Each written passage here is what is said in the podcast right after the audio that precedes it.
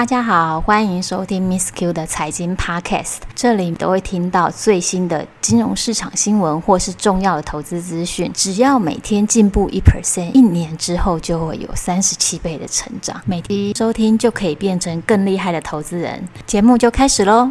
大家好，今天再继续跟听众来讲美国的 REITs 这一篇呢，会再介绍美国 REITs 在投资组合上的重要性还有前景。如果你是我 Money Bar VIP 的读者，在这个文章的下面，我也会放相关文章的连接，你可以搭配这个音频一起听，可以增强学习美国 REITs 的效果。相信美国 REITs 很快就会成为你个人投资组合里面很好抗通膨的资产。好，首先我们先来讲为什么 Miss Q 会把 REITs 放在我的投资组合里面。其实它有三大特点。第一大特点是波动率比较低。在近期的文章我也有分析到为什么美国 REITs 的波动越来越低了。那第二个呢，是它可以分散股跟债的波动。所以它会达到一个比较 balance 的效果。如果把它放在它的投资组合里面的话，那再来，它是一个很强的一个抗通膨的资产，而且特别我在之前的文章有提到说，如果你单纯只是投资债券的话，其实债券没有办法抗通膨，除非你买的是抗通膨的债券。所以你如果单纯只是投资头等债、公债、新兴市场债这些。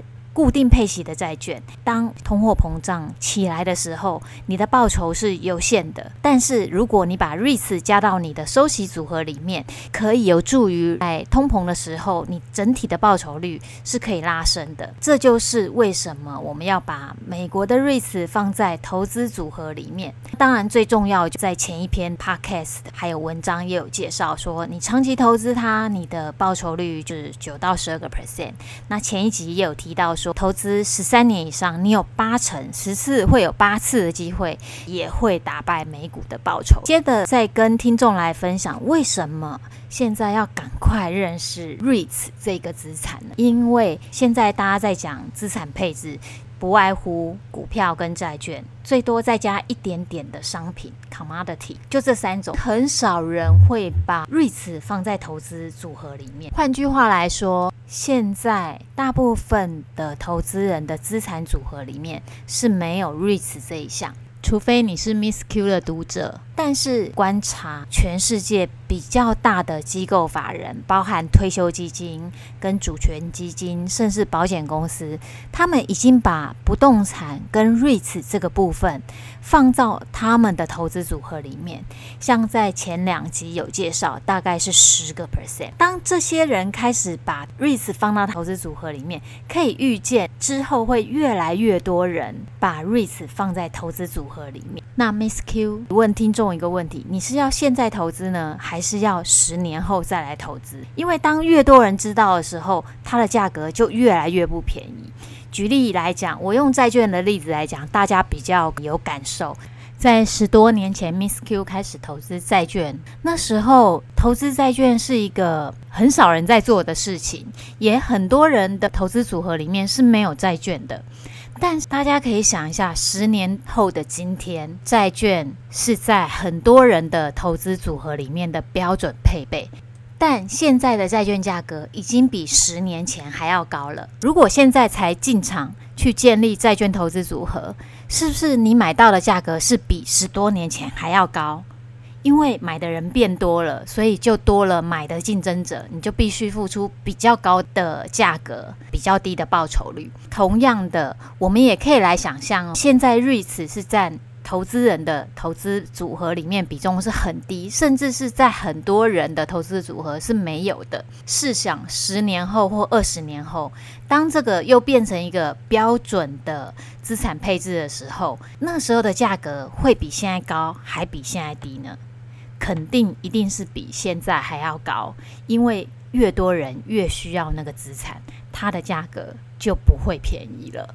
所以这也就是为什么我们现在要赶快认识它，把它放在投资组合里面，你才能第一买到比较低的价格，同时呢，你也赚到了未来这个十年的时间，因为这十年如果平均是十个 percent 的话，其实这十年累计报酬甚至可以有一倍以上的报酬。